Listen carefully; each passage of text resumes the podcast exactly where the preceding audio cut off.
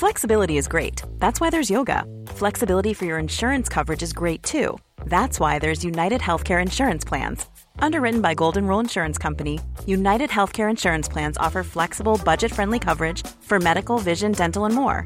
One of these plans may be right for you if you're, say, between jobs, coming off your parents' plan, turning a side hustle into a full hustle, or even missed open enrollment. Want more flexibility? Find out more about United Healthcare Insurance Plans at uh1.com.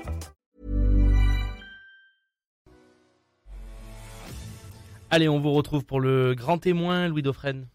Les conflits, il en existe. il y a même une revue d'ailleurs dédiée à cela.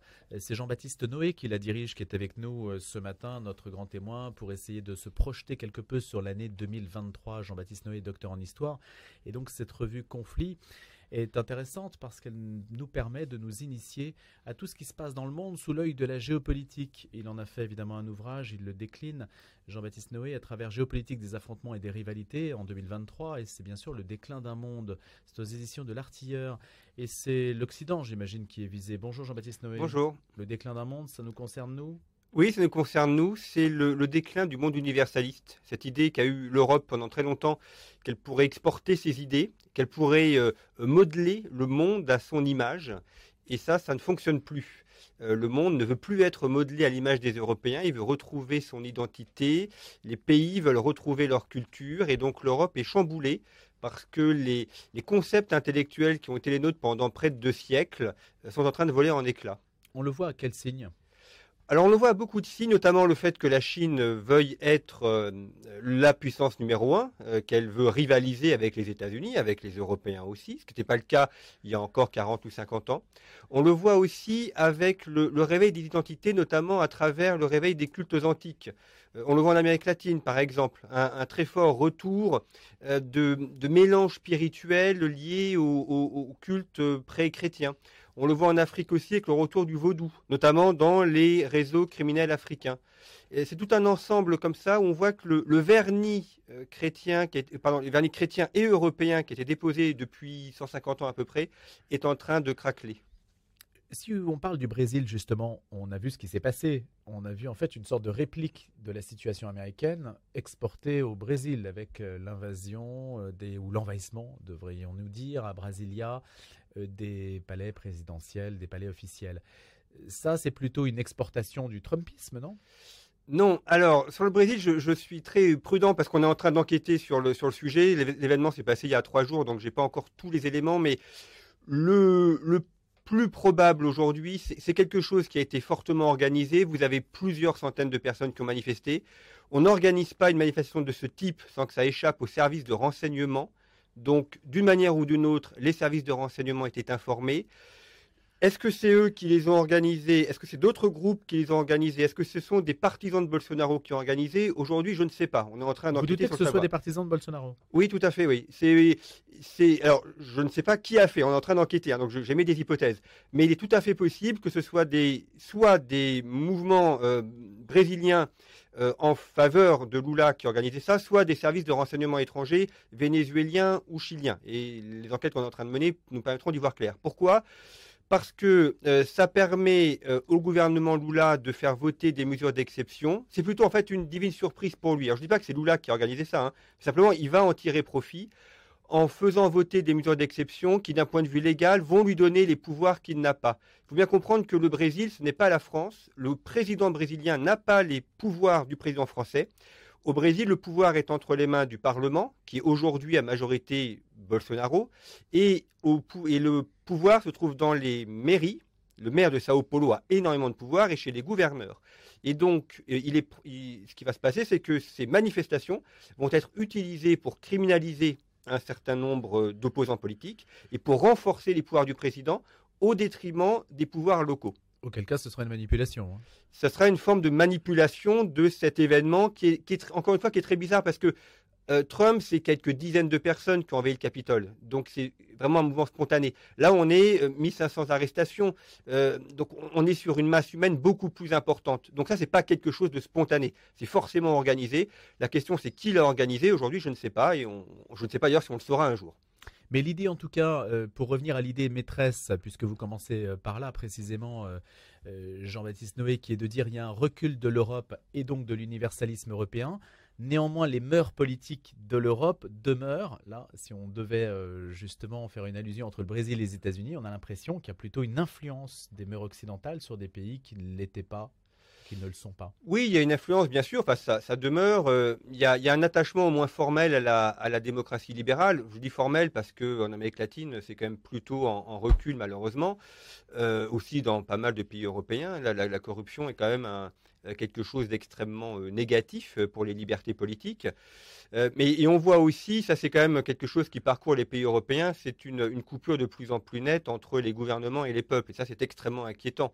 Alors c'est le cas au Brésil, il y a une très forte abstention, comme aux États-Unis du reste, et on voit que la, la démocratie représentative ne fonctionne plus, c'est-à-dire que les gens ne croient plus que leurs dirigeants sont leurs représentants, qui sont à leur service. Et ça c'est extrêmement inquiétant parce que c'est là-dessus que repose le système de démocratie libérale. Et, donc ça veut dire qu'on a, on, quitte cette sphère politique-là et on ne sait pas vers quoi on va aller. Et ça, c'est une, c'est une idée qui est moins, qui traduit une, une euh, comment dirais-je, un recul de l'universalisme. Oui, parce que l'idée de l'universalisme, c'est quand même une, idée de l'égalité entre les personnes, au moins égalité juridique. Euh, c'est aussi la croyance que euh, la, démocratie euh, est la solution aux problèmes politiques, aux problèmes sociaux. Or, aujourd'hui, dans plus en plus de pays, on voit bien que la démocratie n'est plus vue comme étant la solution. Soit on va vers des régimes autoritaires, soit on a une démocratie formelle mais qui n'existe pas dans les faits. On a aussi un autre phénomène qui est inquiétant, qui sont les États faillis.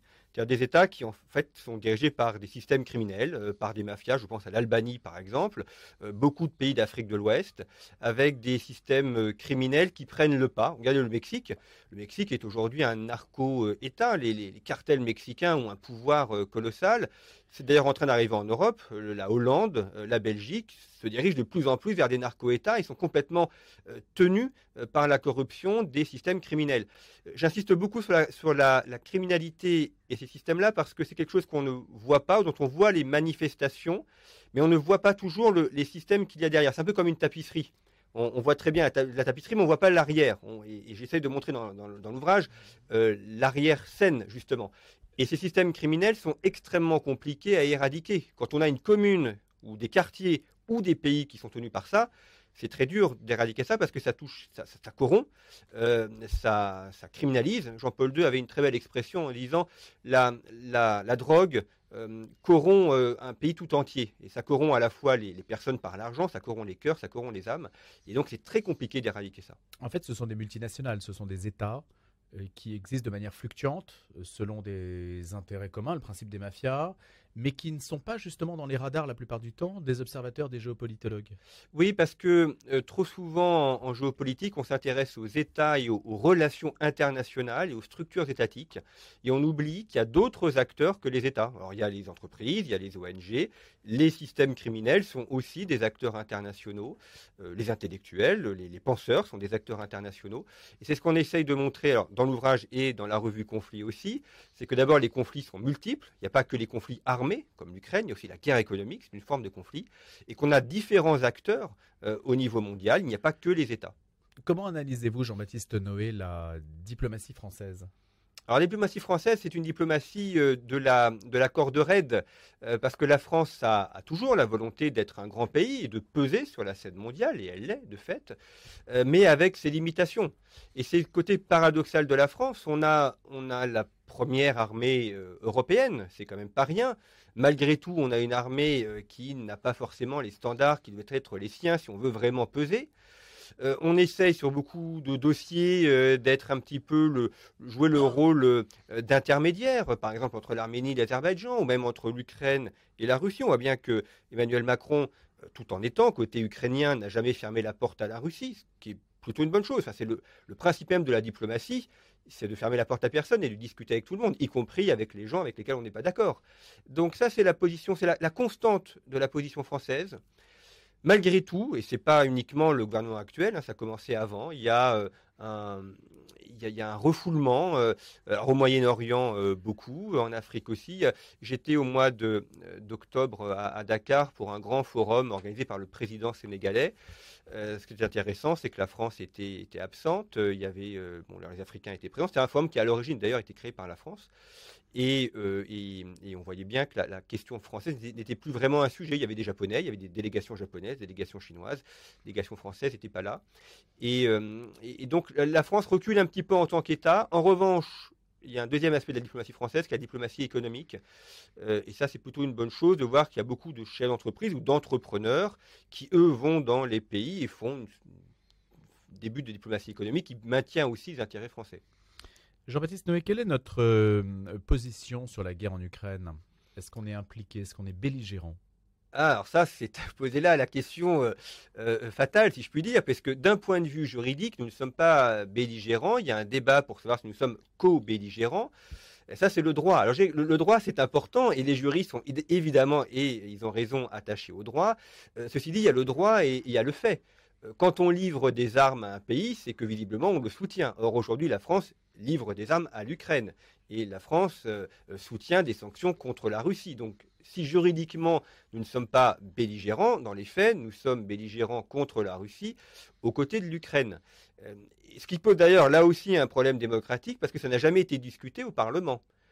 Alors, c'est très bien que le président de la République, c'est prévu par la Constitution, ait ce rôle-là de pouvoir engager la nation dans une guerre. Enfin, à un moment donné, il faut quand même passer par la représentation nationale. On ne peut pas non plus euh, euh, se lamenter sur le fait que les gens ne croient plus dans la démocratie et, sur un sujet aussi important que la guerre et, l'engagement français dans la guerre, ne pas passer par la représentation nationale pour avoir un débat. Mais dans les faits, effectivement, nous sommes bien belligérants. Dans quelle mesure sommes-nous belligérants? Jusqu'où sommes-nous investis? Eh bien, nous sommes investis d'abord d'un point de vue financier et ça nous coûte euh, cher, on le voit. Alors, Combien? euh, ça coûte plusieurs millions d'euros, mais il y a, l'argent qu'on a donné, puis il y a l'argent qu'on n'a pas donné de façon directe, mais qu'on est en train de subir. Je pense notamment à, l'augmentation du prix de l'énergie. La guerre en Ukraine n'est pas la seule responsable. Hein. Ça avait commencé bien avant et ça aurait eu lieu, euh, même s'il n'y a pas eu la guerre. Mais ça, ça aggrave le problème. On est engagé aussi parce qu'on prête des armements, parce qu'on engage l'armée française. Ça nous permet aussi d'ailleurs de montrer la qualité des armements français et donc d'en vendre. Hein. Donc on est aussi gagnant, on vendra des canons César grâce à ça. Et puis, on est, euh, ça nous coûte aussi parce que euh, la France avait quand même ce rôle un peu de surplomb. Euh, notamment, on était médiateur entre la Russie et l'Ukraine. Aujourd'hui, on, ne pourra plus jouer ce rôle de médiateur. Et c'est Erdogan, qui joue d'ailleurs très très bien sa partition, qui a repris ce rôle de médiateur. Si des négociations doivent avoir lieu entre Moscou et Kiev, ça se fera plutôt à Ankara qu'à Paris le fait que hum, l'Ukraine soit à ce point soutenue euh, par des crédits américains euh, à hauteur de dizaines de milliards, nous on est engagé, je crois, à hauteur de à peu près 350 millions depuis le 24 février, ce qui quand même à proportion du PIB est quand même important. assez assez important. Euh, est-ce que de fait l'Ukraine est un pays de l'OTAN? Oui, de fait, oui, tout à fait. D'ailleurs, il y a le processus d'entrée de, l'Ukraine dans l'OTAN. Euh, effectivement, l'Ukraine est dans le giron américain de par ses échanges, mais depuis, depuis longtemps. Ça n'a pas commencé avec la guerre. Euh, c'est un fait. Et puis, euh, ça permet aussi d'ailleurs de soutenir l'industrie militaire américaine, puisque une partie de l'argent que les États-Unis donnent à l'Ukraine doit servir pour acheter du matériel américain. Donc, c'est un cercle vertueux euh, pour euh, la, structure industrielle et, militaire américaine. mais c'est vrai que là aussi, les États-Unis prennent position, de toute façon, d'ailleurs, ont toujours été opposés à la Russie et ont toujours vu l'Ukraine comme un petit peu leur frontière contre la Russie. On peut imaginer une sortie de crise au cours de l'année 2023 Je ne pense pas parce que la guerre a commencé avant février 2022 elle dure au moins depuis 2014. Il y a eu des combats dans le Donbass euh, bien avant euh, l'invasion russe de février 2022. Euh, donc c'est un conflit qui est extrêmement compliqué. C'est en fait un conflit où vous avez un même territoire que, que veulent avoir deux pays. Et ce genre de conflit ne peut se résoudre que par la destruction de l'un des adversaires. Hein. et, là, on a plutôt un équilibre des forces. Donc cet équilibre fait qu'il y aura peut-être une diminution de l'intensité, avec peut-être une reprise dans 5 ans ou dans 10 ans, mais une sortie de crise, c'est-à-dire un traité de paix en bonne et due forme, avec une paix qui dure, et qui dure pas simplement quelques mois, mais qui dure au moins 10 ans, je ne le vois pas arriver en 2023. Vous avez des infos sur les pertes humaines? Non, on n'en a pas, euh, on a des estimations, mais évidemment les pays ne donnent pas l'information, donc euh, c'est impossible à savoir, euh, c'est que des estimations qui valent ce qu'elles valent, mais faut être prudent. L'armée russe va-t-elle s'aguerrir au point de pouvoir faire refluer l'armée ukrainienne comme elle l'escompte dans la mesure où elle peut s'inspirer de précédents comme la guerre contre Napoléon ou la guerre contre l'Allemagne? Est-ce qu'au bout du compte, c'est un conflit qui fera le jeu de la Russie? La différence avec les précédents conflits, c'est que la Russie était envahie. Aujourd'hui, la Russie est l'envahisseur. Or, euh, défendre sa terre, c'est pas la même chose qu'attaquer euh, la terre adverse. C'est comme, quand on fait du football ou du, ou du rugby. Jouer à domicile, c'est pas la même chose que jouer à l'extérieur. Et là, la Russie joue à l'extérieur. Donc, ce facteur-là est fondamental. On n'est pas du tout dans la même logique militaire, guerrière, pour l'Ukraine et pour la Russie. Il y en a qui défendent leur terre et d'autres non. Euh, alors la Russie apprend de ses erreurs, enfin je l'espère pour eux du moins, et euh, peut-être qu'ils arriveront à améliorer leur outil militaire, mais euh, ça finit quand même par coûter cher. il faut des hommes, il faut du matériel, et plus la guerre dure, et plus elle s'enlise. La Russie tient quand même 20% du territoire ukrainien, c'est quand même pas négligeable. il est probable, je dis probable, hein, c'est une hypothèse, mmh. il n'y aura peut-être pas ça, mais il est probable qu'aujourd'hui elle va tenir la, le territoire qu'elle tient déjà, que l'Ukraine aura probablement du mal à la faire reflouer et qu'on va rester euh, sur cette position un peu comme on a en Corée, euh, avec une ligne de partage de fait entre deux armées qui se sont arrêtées. Jean-Baptiste Noé, le conflit ukrainien en tout cas intéresse. Et il est toujours extrêmement euh, traité dans les médias et il suscite l'intérêt de l'opinion. Ce n'est pas le cas d'autres conflits qui sont totalement oubliés. Oui, vous avez raison. Je pense à, au Yémen, par exemple, 320 000 morts, 150 000 morts directs et à peu près 180 000 morts euh, à cause de la crise humanitaire. Euh, L'Éthiopie, la Somalie sont des conflits qui, sont aussi très meurtriers. Euh, pourquoi ça intéresse moins? Bah, Parce qu'en fait, on est moins concerné, tout simplement. il peut y avoir une guerre au Yémen, ça n'a pas de conséquences sur, la France et sur la population française. L'Ukraine, on, a des conséquences sur la population française. La France est directement euh, euh, impliqués dans le conflit. Et puis, c'est quand même notre ère civilisationnelle et culturelle. Donc, forcément, on est, on est plus touché par un conflit qui touche le prochain que le lointain. C'est humain et normal. Euh, alors, on peut le regretter, mais c'est normal. Il y a aussi une partie de sentiment dans une guerre. Et d'un point de vue sentimental, la guerre ukrainienne nous touche plus que la guerre en Éthiopie.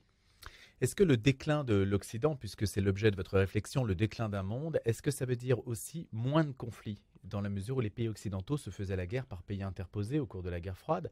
Le fait que l'Occident décline, est-ce que ça veut dire, et d'ailleurs euh, je crois que numériquement parlant, on est à une époque où il n'y a jamais eu sur Terre si peu de conflits, autant qu'on puisse les évaluer Oui, on a, on a peu de conflits, on va dire, directs ou de haute intensité, l'Ukraine étant un cas euh, particulier. En revanche, on a de plus en plus de conflits ethniques. Et alors on le voit euh, en Afrique, Congo, Rwanda par exemple, Sahel, Yémen. Euh, donc ça c'est quand même, alors c'est une forme de conflit de basse intensité qui tue peu, mais qui euh, lamine un pays et qui le vide de sa substance. Et puis on a les conflits économiques, la guerre économique, alors qui ne tue pas, ou qui tue rarement, mais qui est une vraie guerre. Ça, c'est pas négligeable. Et puis on a aussi la guerre culturelle, la guerre des idées. Euh, le wokisme, par exemple, c'est une forme de guerre. Euh, c'est une arme de guerre. Ben, c'est une manière de soumettre l'ennemi euh, sans avoir à combattre par la Kalachnikov ou par, par l'avion, l'avion le Rafale, par exemple. Hein. Donc, le bombardier. le bombardier, c'est une manière de soumettre l'adversaire par ses idées. Le, livre est une arme de guerre. la plume, la radio sont des armes de guerre. Et la, quand on arrive à... Qu'est-ce qui vous fait dire qu'elles sont utilisées comme des armes? Parce que le, but d'une arme, c'est d'arriver à un objectif. Donc on fixe un objectif que les militaires appellent l'état final recherché. Quel est l'état final recherché? Et à partir de là, quels sont les outils que j'emploie pour obtenir cet état final? L'état final recherché, c'est la diffusion de certaines idées que ceux qui les diffusent estiment nécessaires euh, euh, pour que le monde soit comme ils veulent qu'il soit. Et à partir de là, les médias, le livre, l'université, l'école sont les outils qui permettent d'arriver à cet état final recherché. Donc on est bien là dans, un, dans une arme de guerre, une arme d'une guerre intellectuelle. Oui, donc ça veut dire qu'il y a des médias ou dans des médias, il y a une guerre qui est menée à l'opinion, c'est ça Exactement, une guerre de l'opinion. Alors, soit par l'information qui est donnée, ou l'information qui n'est pas donnée d'ailleurs, hein, par le mensonge, euh, par la manière dont l'information est traitée, le, choix d'une photo. On le sait bien quand on travaille dans un média qu'il euh, faut toujours faire des choix et qu'un choix n'est jamais neutre. Euh, par aussi les, idées qui peuvent être diffusées dans les universités. Je pense à cette universitaire qui a été renvoyée parce qu'elle avait montré une reproduction de Mahomet. Bon, c'est quand même le, dans le monde universitaire, on doit pouvoir parler de tout. Hein. Et donc là, ça montre bien que euh, on n'est plus dans le monde universitaire, justement. Donc, euh, ce sont des lieux de, combat intellectuel. Jean-Baptiste Noé, est-ce qu'il y a une géopolitique du christianisme? Oui, parce que ça s'inscrit dans des lieux. Et le christianisme euh, est une religion incarnée. Donc les lieux sont fondamentaux. Il y a Rome et Jérusalem, bien évidemment, mais il y a aussi les grands lieux de pèlerinage, il y a les, grands lieux d'évolution. Donc ça, ça marque. Et, justement, le christianisme, et c'est probablement une, sa spécificité, il a besoin de lieux pour s'incarner. L'Église n'est pas simplement un lieu où on se réunit euh, euh, pour aller à la messe, c'est aussi un lieu qui montre, un endroit qui, qui, montre charnellement la présence chrétienne. Est-ce qu'il y a donc, euh, on a assisté il y a quelques jours aux obsèques de Benoît XVI, on a dit que Benoît XVI était le dernier pape européen, que le pape François c'était un centre de gravité qui se déplaçait à l'extérieur de l'Europe. Vous souscrivez à cette idée? Alors oui et non. Euh, François est, autant italien qu'argentin, parce que ça, ça correspond aussi à la particularité de l'histoire de l'Argentine. L'italien est sa langue maternelle. Euh, c'est vrai qu'on peut voir un déclin du christianisme en Europe. C'est une vision que je ne partage pas. je, suis plutôt optimiste et, plein d'espérance sur la question européenne. J'en veux pour preuve la participation au GMJ. 1,5 euh, million de personnes à Madrid, près de 2 millions à Cracovie. On verra combien il y aura de jeunes à Lisbonne cet été. Mais ça, c'était inimaginable il y a 30 ans, ou même il y a 40 ans. Quand, Jean-Paul II fait les premières JMJ à Rome en 1985, il y a à peine 200 000 personnes. Aujourd'hui, 2 millions de personnes à Cracovie. C'est essentiellement des Européens. Donc on a souvent tendance à voir ce qui ne va pas, mais euh, n'oublions pas où était le christianisme il y a 40 ans en Europe. Si on nous avait dit euh, le dynamisme qu'il a aujourd'hui, personne ne l'aurait cru. Même si Roselyne Bachelot veut raser les églises euh, de campagne. Euh, oui, alors ça c'est un autre problème, mais ça coûte cher ces bâtiments. Je ne veux pas polémiquer, mais il y a, l'idée qu'il y a un effacement culturel progressif, du moins dans une partie du territoire qui se désertifie. Oui, mais ça c'est aussi. Ce n'est euh, pas nouveau comme idée. Non, c'est pas nouveau, mais ça c'est la faute des, personnes. Euh, on a trop attendu euh, de l'État ou des structures supérieures qu'elles fassent les hmm. choses. c'est aux villageois à prendre en main leur, leur église, c'est leur patrimoine, c'est à eux de l'entretenir, d'y faire des choses. Et n'attendons pas que les autres fassent pour nous. Allez, une dernière réflexion, Jean-Baptiste Noé. Tenez, je suis sur la page consacrée à l'Indo-Pacifique. Vous allez nous renseigner sur la France dans l'océan Indien. Il y a des îles au nom tout à fait charmant euh, qui entourent Madagascar, par exemple. Euh, l'île Tromelin. Il y avait eu une polémique, euh, on en avait d'ailleurs parlé ici sur cette antenne, parce que des, des personnalités du monde culturel s'étaient mobilisées pour que, par exemple, on partage la souveraineté de l'île Tromelin avec Maurice. Et derrière, on s'est aperçu que c'était les Chinois aussi qui intriguaient beaucoup pour essayer de nous prendre ces îles qui sont lointaines mais qui sont françaises, hein, Rwanda Nova, l'île Europa, Bassas de India, etc. Oui, alors, vous en pensez? Est-ce qu'on risque de perdre ces confettis français? Tout à fait. La, souveraineté ne se partage pas. Elle est, elle est pleine et entière ou elle n'existe pas. Ça, c'est le principe quand même de la souveraineté. Et vous avez raison d'évoquer la, la, Chine. On l'a vu également avec la Nouvelle-Calédonie. On est là en plein dans la guerre culturelle. C'est-à-dire qu'on a des ONG qui sont financés par des structures chinoises. D'ailleurs, parfois, elles ne savent même pas d'où vient l'argent, mais enfin, elles, euh, pourraient quand même un peu réfléchir.